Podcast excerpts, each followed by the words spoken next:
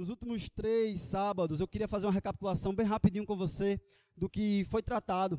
O primeiro sábado, é o Madan, foi o nosso orador do primeiro sábado, ele abordou o texto de Marcos, capítulo 4, onde Jesus acalma a tempestade. A gente pode aprender ali que Jesus ele quer acalmar a tempestade do nosso coração. Ele deseja fazer isso e ele promete que estará conosco no nosso barco. Ele não vai pular do barco. Foi isso que nós aprendemos no primeiro sábado, esse foi o primeiro milagre. No segundo sábado, nós tivemos a presença do pastor Jason.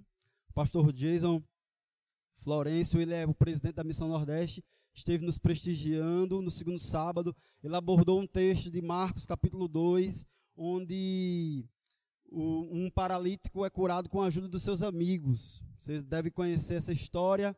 E nesse dia nós aprendemos, irmãos, que Jesus ele torna os invisíveis sociais pessoas visíveis e notáveis. Jesus enxerga essas pessoas. E também abordou o milagre do perdão. Aquele homem estava com uma deficiência física, mas na verdade ele precisava de um milagre muito maior, que era o milagre de ser perdoado.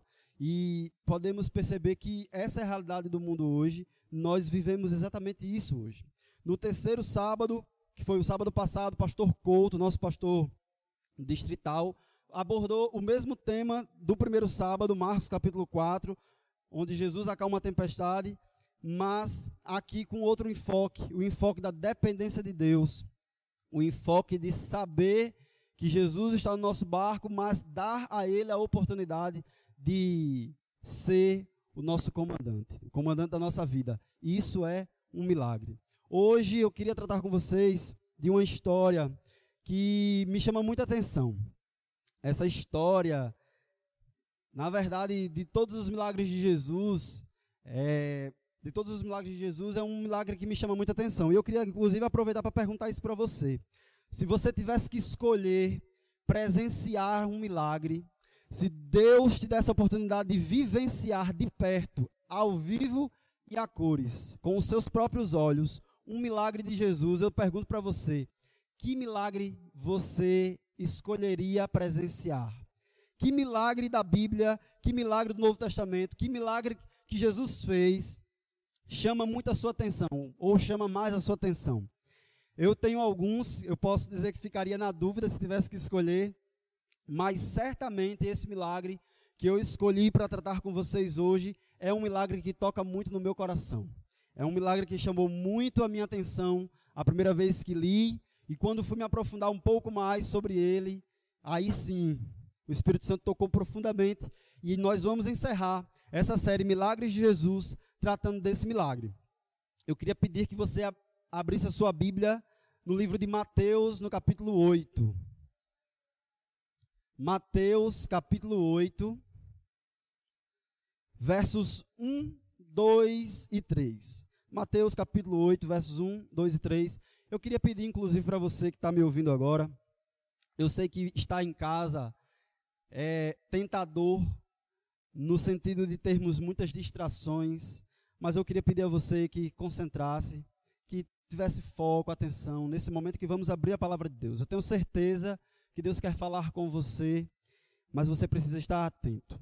Eu oro, inclusive, vamos orar, mas eu peço a Deus que Ele fale com você através da sua palavra. Vamos orar então, baixe a sua cabeça, feche os seus olhos, vamos falar com Deus. Paizinho querido, mais um sábado, mais uma semana passou e nós temos a oportunidade e o privilégio de vivenciar este sábado a tua presença. Nós queremos, Pai, que o Senhor, através do teu divino Espírito Santo, fale conosco, que toque os nossos corações, que abra os nossos corações, os nossos ouvidos, todos os nossos sentidos, para que possamos entender muito mais do que ouvir, muito mais do que ler, mas entender aquilo que o Senhor quer dizer para nós nessa manhã de sábado. Abrimos a tua palavra e pedimos sobre ela a tua bênção em nome de Jesus. Amém. Mateus capítulo 8, versos 1, 2 e 3 diz o seguinte: leia comigo. Ora, descendo ele do monte, grandes multidões o seguiram. Verso 2. E eis que um leproso, tendo se aproximado, adorou, dizendo: Senhor, se quiseres, pode purificar-me. E Jesus, estendendo a mão, tocou-lhe, dizendo: Quero, fica limpo. E imediatamente ele ficou limpo de sua lepra. Essa história é, pode ser para você mais uma história de mais um leproso, dos muitos leprosos que Jesus curou ao longo da Bíblia. São muitos leprosos, mas a história desse leproso aqui é interessante. Para contextualizar um pouco, você precisa entender que Jesus está iniciando seu ministério. Jesus está, vamos dizer assim, uma arrancada evangelística. Ele está passando por várias cidades. Ele acaba de proclamar o Sermão do Monte, o famoso Sermão do Monte, capítulos 5, 6 e 7 de Mateus. E no primeiro verso, Jesus desce do monte e ele está cercado por uma grande multidão. Na verdade, se você prestar atenção nos capítulos 8, capítulo 9, você vai perceber que Jesus ele está inaugurando o reino de Deus. Jesus ele faz vários milagres, ele faz, ele faz várias ações, realiza várias ações que demonstram que o reino de Deus chegou. O mundo está dominado por um outro sistema, o sistema de Roma. Mas Deus, em Jesus, vem instituir o seu reino.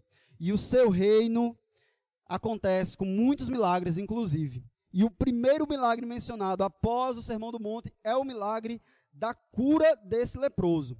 Antes da gente falar da vida desse leproso, eu queria comentar com vocês o que é, o que era a lepra naquela época.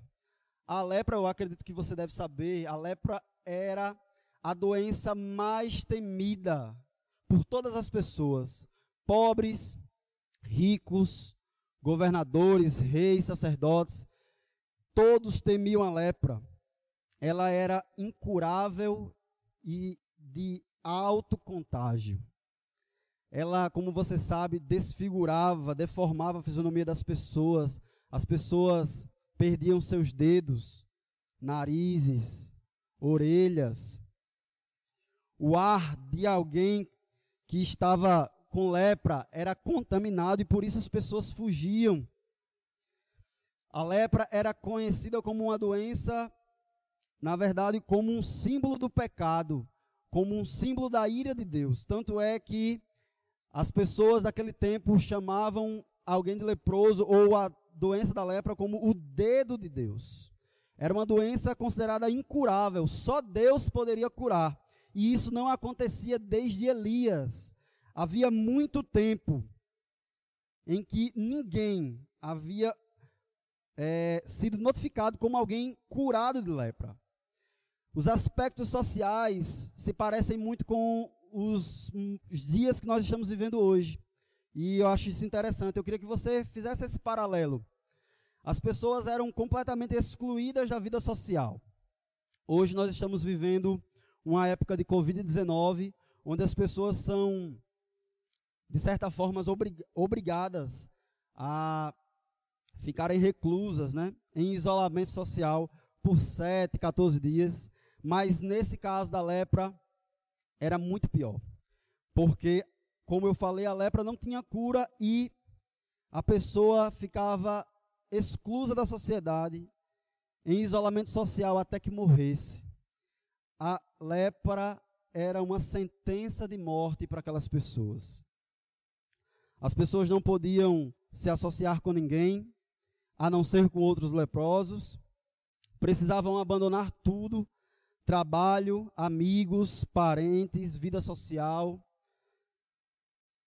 As pessoas eram obrigadas, inclusive, a andar pelas ruas gritando impuro ou imundo, para que todos percebessem que ela estava condenada à lepra e para que ninguém chegasse perto dela.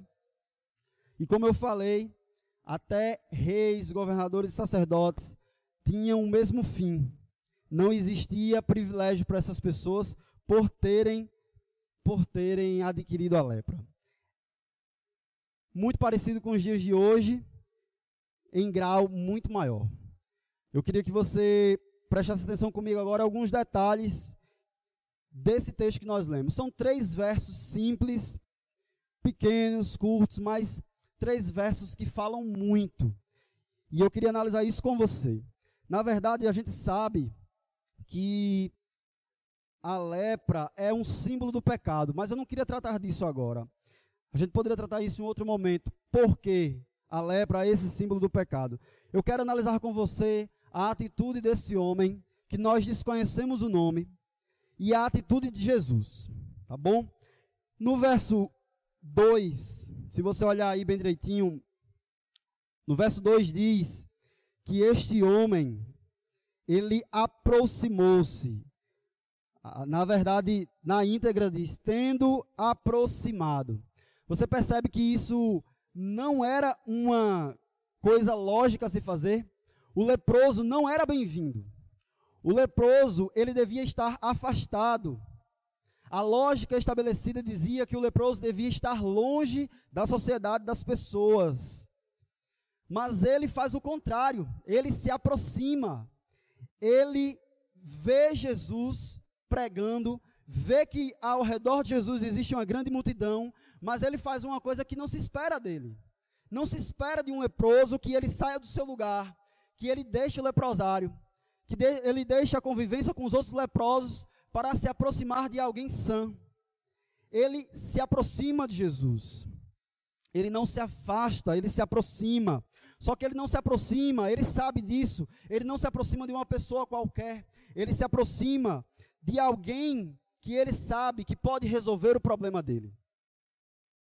E eu queria perguntar para você: diante dos problemas que você tem enfrentado hoje, diante das adversidades desses dias, diante da ameaça do Covid-19, diante das milhares de mortes ou milhões de mortes que temos tido em todo o mundo e mais de 50 mil mortos no nosso país, mais de 800 mortos em nosso estado. Eu pergunto para você, de quem você tem se aproximado? Essa é a primeira pergunta que eu quero fazer para você. E eu espero que o Espírito Santo incomode você para que você encontre a resposta. A pergunta é de quem você tem se aproximado. Esse leproso fez o que não se esperava dele. A lógica dizia para que ele estivesse longe, afastado, mas ele se aproxima. E interessante que nesse processo de aproximação, aqui os evangelhos não, não nos dão muitos detalhes, mas a escritora americana Ellen White, em seu livro O Desejado de Todas as Nações, conta um pouco desses detalhes. Ela nos diz que quando esse leproso vai se aproximando, a multidão entra em polvorosa, a multidão teme, todos correm com medo, e não era de se esperar algo diferente disso. Só que tem um detalhe: uma pessoa não, não se afasta desse leproso, uma pessoa não corre dele, uma pessoa não tem medo. Quem é essa pessoa? Jesus. Jesus não foge desse leproso. Muito pelo contrário, Jesus permanece. A escritora Ellen White diz que os discípulos tentam puxar Jesus, tentam fazer com que Jesus saia correndo também junto com eles, e Jesus os repreende com um olhar. E aí os discípulos desistem da sua tentativa e deixam Jesus sozinho, porque eles não arriscariam a sua saúde eles não arriscariam as suas vidas, então eles agora de longe observam o que Jesus vai fazer. Mas antes de nós falarmos o que Jesus vai fazer, a gente vai ver o que esse homem fez. Na sequência do verso, diz que ele, tendo se aproximado, o que é que diz aí? Ele fez o quê? Ele adorou. Este homem, do qual nós desconhecemos o seu nome, ele adora a Cristo. Eu, sinceramente, não sei como ele descobriu que Jesus era Deus homem, Deus encarnado para salvá-lo. O fato é que ele esquece de toda a sua miséria. E os, e os evangelhos de Marcos e Lucas nos dizem que ele se prostra, ele se ajoelha, Lucas diz que ele coloca o seu rosto em terra e adora a Cristo. ele rasga o seu coração diante de Deus. Ele identifica aquele homem como o Messias prometido. Talvez esse homem, esse leproso, fosse um bom estudante das profecias. Talvez ele tenha se lembrado nesse instante do que está escrito em Isaías, capítulo 61, os versos 1 e 1 a 3, que diz que o espírito do soberano Senhor está sobre mim, sobre o Messias, porque o Senhor ungiu-me para levar boas novas aos pobres, enviou-me para cuidar dos que estão com o coração quebrantado, anunciar liberdades aos cativos e libertação das trevas aos prisioneiros. Verso 2 de Isaías 61. Para proclamar o ano da bondade do Senhor e o dia da vingança do nosso Deus, para consolar todos os que andam tristes e dar a todos os que choram em Sião uma bela coroa em vez de cinzas, o óleo de alegria em vez de pranto, a um manto de louvor em vez de espírito deprimido. Essa era a função do Messias e parece que esse leproso sabia disso muito bem. Ele se aproxima com confiança, ele se aproxima com fé, ele se aproxima para adorar. Eu não sei o que você tem enfrentado, mas a minha pergunta para você, a minha segunda pergunta para você nessa manhã é: você tem adorado? Ainda que abatido pelo medo, ainda que abatido pelas preocupações de ter alguém que você ama, doente, enfermo, talvez pelo desemprego, a ameaça da crise financeira, a pergunta que eu faço para você: você já se aproximou de Cristo para adorá-lo em meio a tudo isso? Ou você tem permitido que as situações levem você ao desespero? Essa é a pergunta que você precisa pensar. Muitas outras pessoas na Bíblia adoraram a Deus em situações críticas, situações difíceis. Jó, Paulo, os reformadores morriam nas fogueiras, louvando a Deus, adorando a Deus, não se deixavam abater. Essa semana, essa semana eu vi um vídeo de um pai, de uma desbravadora, talvez você tenha visto também. Esse pai perdeu a sua filha, acredito eu, para o Covid-19. E ele estava indo para o enterro, ou voltando do enterro. E ele faz declarações fortíssimas, emocionantes, de um pai que confia no Deus, confia em seu Deus. Está triste, claro, abatido, mas tem certeza da ressurreição em Cristo e não se deixa dominar pelo desespero. Esse homem aqui, depois de tantos anos sofrendo de lepra, se aproxima do Cristo e o adora. Precisamos adorar em meio às incertezas dessa vida e dos dias que nós estamos passando. Ainda no verso 2, depois que o verso diz que ele, tendo se aproximado, adorou, dizendo: Senhor. Senhor, ele reconhece quem Deus é. E nós precisamos, nós não podemos perder isso de vista, irmãos. Você não pode perder isso de vista. Precisamos reconhecer quem Deus é. Você pode responder isso para mim hoje? Quem Deus é para você? Deus é o dono de tudo. Ele é o Senhor, como esse homem mesmo disse. Ele reconhece em Cristo o Senhor. A mesma palavra empregada para Yahvé, ele emprega e atribui a Cristo. Ele sabe de alguma forma que ele é o Deus Todo-Poderoso, o Criador e governador do mundo, do universo. Ele é onipotente. Ele reconhece que ele, o Cristo, é o Senhor. Você pode reconhecer Deus hoje como o Senhor da sua vida, como aquele que governa tudo, todo-poderoso e tem tu, que tem tudo e todos sob seu domínio. Você pode reconhecer isso? Ao mesmo tempo que ele reconhece quem Deus é, ele se reconhece também nessa, nesse episódio. Ele sabe quem ele é. Ele não passa de um leproso. Ele não passa de um pecador miserável. Marcos diz que ele roga de joelhos. Lucas diz que ele coloca o seu rosto em terra, porque ele sabe quem ele é. A condição dele é pequena, é miserável. A nossa condição também é, irmãos. A sua condição e a minha condição não é diferente desse leproso. Somos acometidos de uma lepra muito pior do que aquela física. Talvez a lepra da incredulidade, da desconfiança de Deus. Mas esse homem diz algo que realmente mexe com a gente. Depois que ele chama Senhor e ele reconhece quem Deus é, e ele entende quem ele é, ele diz algo muito interessante. Ele diz: Se quiseres, se quiseres. Ele reconhece a soberania de Cristo. Ele sabe que Cristo era todo-poderoso e poderia curá-lo, poderia fazer o que quisesse. Mas ele é soberano, ele faz se ele quiser. Ele não é obrigado a nada. Ele escolhe fazer ou não fazer. Muitas pessoas que passaram por Cristo, que tinham suas mazelas e suas doenças, não foram curadas. Muitos, eu acredito que milhares foram, esse homem foi, mas ele não sabia se seria. Portanto, ele diz: se quiseres, estava no poder de Cristo escolher, mas ele confia, ele sabe que Deus, Cristo, tinha o poder para fazer isso. Tudo dependeria apenas do querer de Cristo. Mas ele reconhecia o poder que Cristo tinha para fazer. Agora a pergunta que eu faço é: você imagina só, e se não fosse como ele esperava? Ele diz para Cristo: se quiseres, podes purificar-me, podes tornar-me limpo. Mas a pergunta que eu faço para você é: e se Cristo não quisesse curá-lo? E se Cristo escolhesse não curá-lo?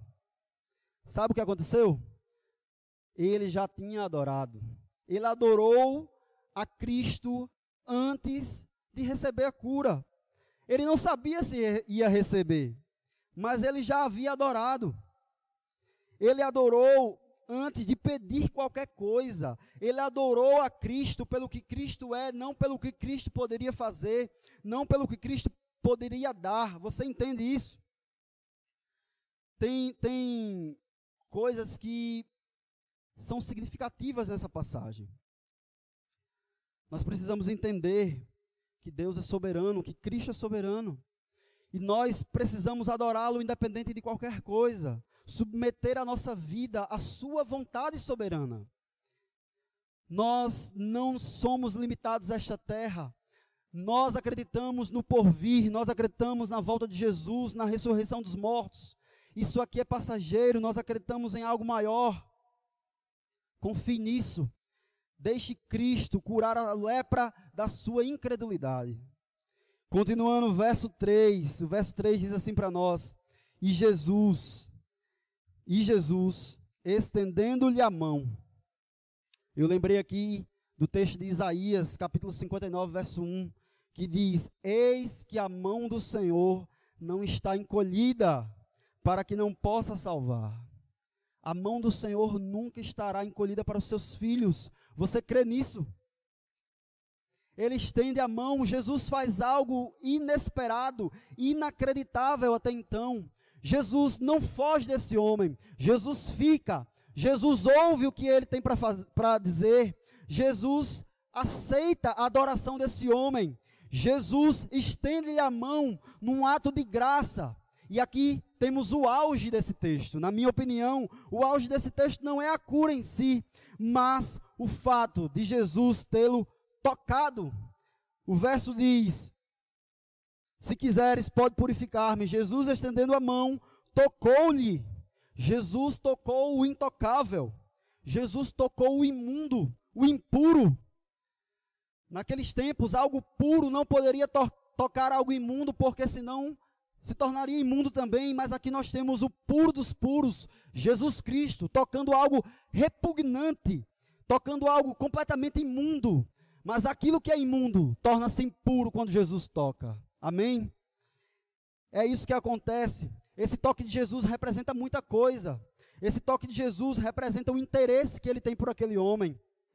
Esse toque de Jesus representa a sua aceitação incondicional a valorização do sofrimento humano, independente das, das convenções sociais. Não se imaginava nunca que um judeu pudesse fazer aquilo que Jesus fez. E Jesus quebra todas as barreiras para tocar aquele homem. Jesus não está preocupado com o que os outros vão pensar. Jesus está preocupado com o que aquele homem está sentindo, com quem, quem aquele homem é de verdade. Jesus cura aquele homem emocionalmente porque aquele homem precisava ser tocado. Aquele homem precisava ser tocado fisicamente.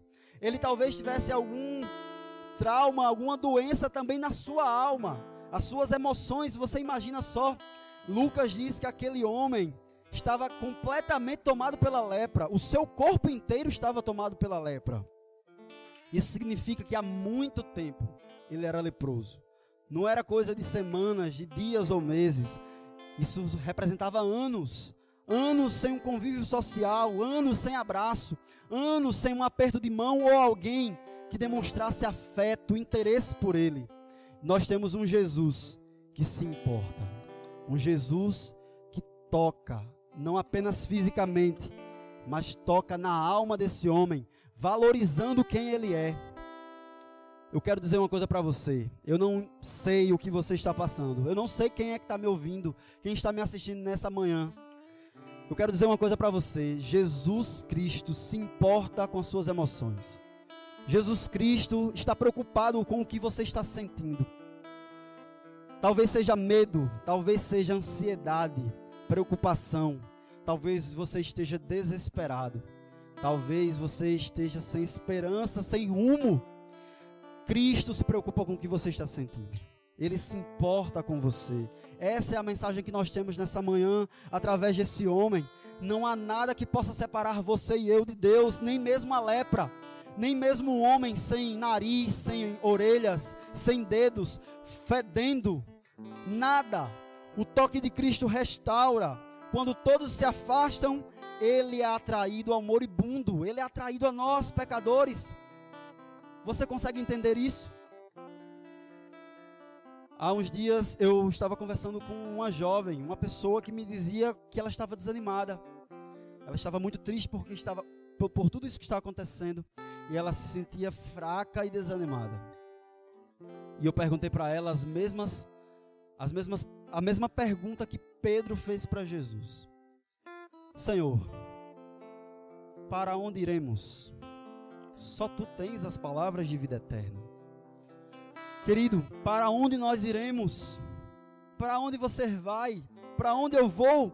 Só Cristo tem as palavras de vida eterna e só em Jesus nós encontramos o nosso verdadeiro valor, um valor que na verdade não temos, mas que ele nos dá através do sangue de Jesus morrendo por nós. Você entende? Você é filho de Deus. Você que está me ouvindo agora, não sei em que lugar deste mundo você me ouve, você é um filho de Deus, você é filha de Deus, Ele a ama, Ele o ama, Ele se importa com você, Ele jamais desistirá de você, Ele não foge, a sua mão não está encolhida. E na sequência, tem o que nós tanto esperávamos que acontecesse. Aquele homem diz para Cristo que se quiseres, pode tornar-me limpo, pode tornar-me puro. E Jesus imediatamente diz: Quero. Claro que eu quero. Jeremias 29, verso 11 diz: Porque eu bem sei os pensamentos que tenho a vosso respeito, diz o Senhor, pensamentos de paz e não de mal, para vos dar o fim que esperais, o fim que desejais. Essa é a vontade de Deus. Esse é o Deus que nós servimos, revelado em Jesus Cristo. Um Deus que quer nos purificar um Deus que quer nos perdoar, um Deus que quer nos salvar, um Deus que nos faz filhos, um Deus que nos ama, um Deus que nos valoriza independente dos nossos pecados e defeitos. Eu gosto do, do texto de Marcos que diz que ele, Cristo, ficou profundamente compadecido. Cristo se compadeceu profundamente com aquele homem. Você sabe que no, para, o, para os judeus daquela época, estar profundamente compadecido é sentir algo, uma comoção que vem da, das entranhas, dos rins. A gente tem um símbolo do coração para o ocidente, mas aqueles homens do oriente tinham um símbolo das entranhas, dos rins mesmo. Isso significa que Cristo, aquele homem, aquela situação daquele homem, aquele estado daquele homem, mexeu intimamente com Cristo. Cristo não poderia ficar sem curar aquele homem, sem tocar aquele homem. Não sei como você se sente agora diante de Deus. Eu quero crer que você esteja bem, que sua fé esteja firme, forte, inabalável. Mas pode ser que esse não seja o caso agora. Pode ser que de alguma forma você tenha sido um soldado abatido. A sua fé esteja vacilante. Talvez você esteja pesaroso. Eu quero dizer para você que aquele mesmo Cristo que tocou aquele leproso, do qual desconhecemos o nome, é o Cristo que está aí do seu lado. Está disposto a tocar você, tocar o seu coração, curar as suas feridas, curar a sua lepra espiritual, a sua lepra moral. Ele está disposto a abraçá-lo, a amá-lo. A pergunta é: você quer? Essa é a pergunta principal. Aquele homem queria muito. Aquele homem deixou todos os outros leprosos no, lepro, no leprosário para trás. Talvez aqueles amigos dele, talvez tenham tentado dissuadi-lo, dizendo que não valia a pena, que, que, que ficasse lá, porque esse era o fim dele, mas ele não se conformou. Ele encarou as diversidades, ele foi até Jesus e foi aceito, foi recebido e foi curado. Eu quero perguntar para você: você quer ser curado? Você quer receber o toque de Cristo em sua vida? Você quer sentir-se amado por Deus? Essa é a pergunta. Se você quer, e você está aí no chat do Facebook, no YouTube, eu quero que você digite agora: Eu quero. Coloque agora: Eu quero, Senhor. Eu quero ser tocado por Ti, eu quero ser curado, eu quero ser amado, eu quero ser abraçado. Senhor, eu quero ter a minha fé aumentada. Senhor, tem misericórdia de mim. E eu tenho certeza absoluta que Ele fará isso. Digita aí no chat: Eu quero. Coloca isso. Para encerrar, eu quero que você entenda que o maior milagre deste homem não foi a cura física que recebeu. Eu imagino esse homem voltando para casa. Antes passou pelos sacerdotes, aqueles mesmos sacerdotes que haviam condenado ele à lepra, eram os mesmos que agora estavam recebendo curado. A primeira menção à cura de lepra da Bíblia eu imagino a cara daqueles sacerdotes, incrédulos, mas não tinham o que fazer. O milagre estava diante deles. E aquele homem agora volta para casa. Talvez os seus filhos já crescidos, talvez se emocionem, com certeza se emocionaram. A sua esposa, os seus amigos estavam festejando. É isso que nos espera, querido. Festa, reencontro, alegria, é isso que Deus preparou para você e para mim. Não duvide jamais disso. Não duvide jamais. Deus sabe. Deus ouve. Deus vê. Ele sabe tudo a seu respeito. Ele ouve a sua voz, mesmo quando muitas vezes nós não conseguimos nem orar nós, nós não conseguimos traduzir em palavras o que sentimos, Ele nos ouve, Ele nos vê, Ele nos enxerga. Para Deus, nós não somos um número qualquer. Para Deus, nós somos alguém. Nós somos filhos e filhas. E esse Deus que se importa comigo e se importa com você, está hoje à sua e à minha disposição. Eu desejo do fundo do meu coração que atrás dessa câmera tenha alguém desejoso sinceramente de ser tocado por Cristo, de ser transformado, de se sentir amado. E eu desejo que enquanto você ouve e canta, pode cantar também essa música que nós vamos ouvir agora, essa música que fala justamente isso. Deus sabe, Deus ouve, Deus vê. Enquanto você ouve, enquanto você canta, eu quero pedir para que você ore, para que você fale com Deus e, assim como esse homem, rasgue o seu coração diante do Criador e tenha a sua fé fortalecida, renovada, na certeza de que Ele governa este mundo e que tudo, absolutamente tudo, está sob o seu controle. Cante, ore.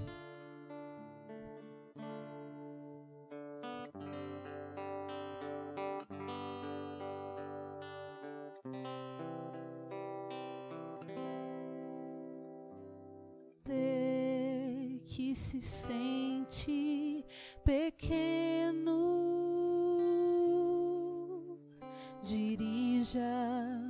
seus olhos a Deus. Não deixe que sombras o envolvam. Entregue sua vida a Deus. Deus sabe o que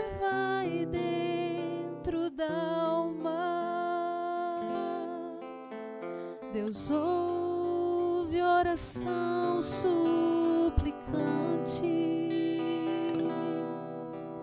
Deus vê sua angústia e o acalma. Deus faz de você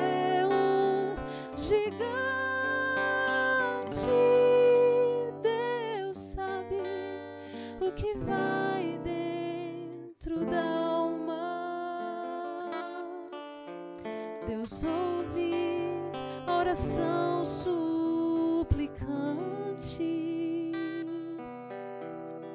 Deus vê sua angústia e o acalma. Deus sabe,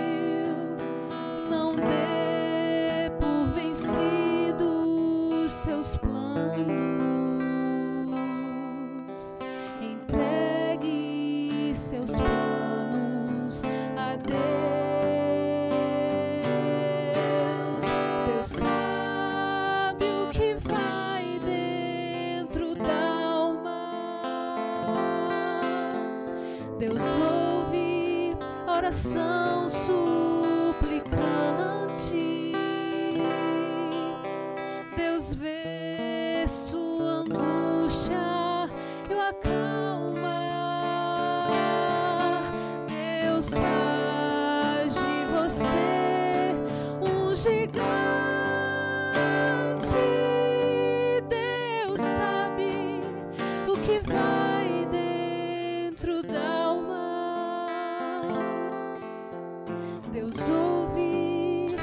a oração suplicante.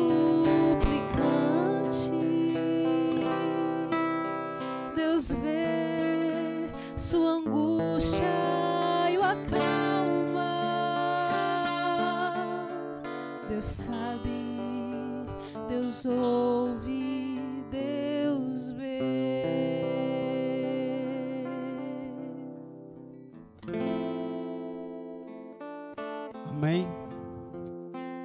Louvado seja esse Deus que se importa comigo e que se importa com você. Louvado seja Ele. Nós vamos orar agora, agora, e eu queria pedir a você que ficasse em pé, onde quer que você esteja.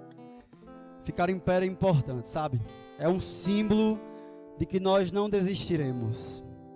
Nós não somos daqueles que retrocedem.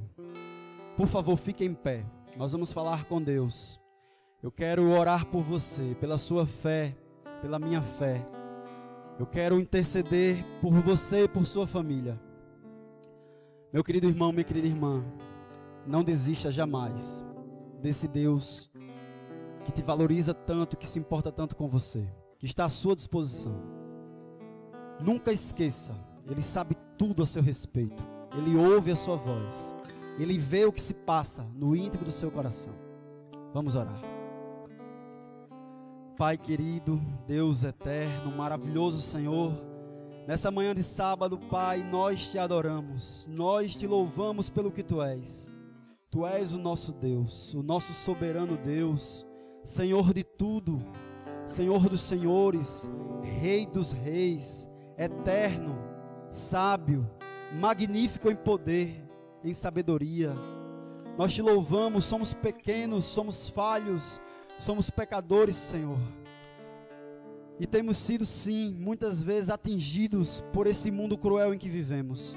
Queremos dizer, Senhor, que estamos cansados, não queremos mais, nem um dia mais aqui, Senhor. Não sabemos o dia em que o Senhor vai pôr um ponto final nessa história, na história dessa terra e podermos juntos estarmos contigo eternamente, ao teu lado, desfrutando da tua presença. Não sabemos esse dia, mas nós queremos nesse instante, ó Deus, pedir que o Senhor renove a nossa fé, que o Senhor nos fortaleça, Pai.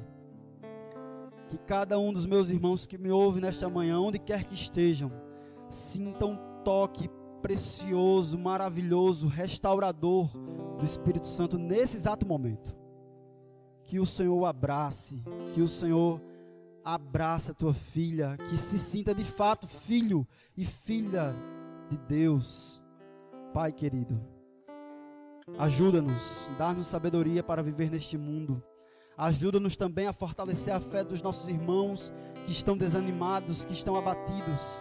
Por favor, Senhor Deus, nos toma em tuas mãos como instrumentos preciosos. Obrigado por se importar com cada um de nós.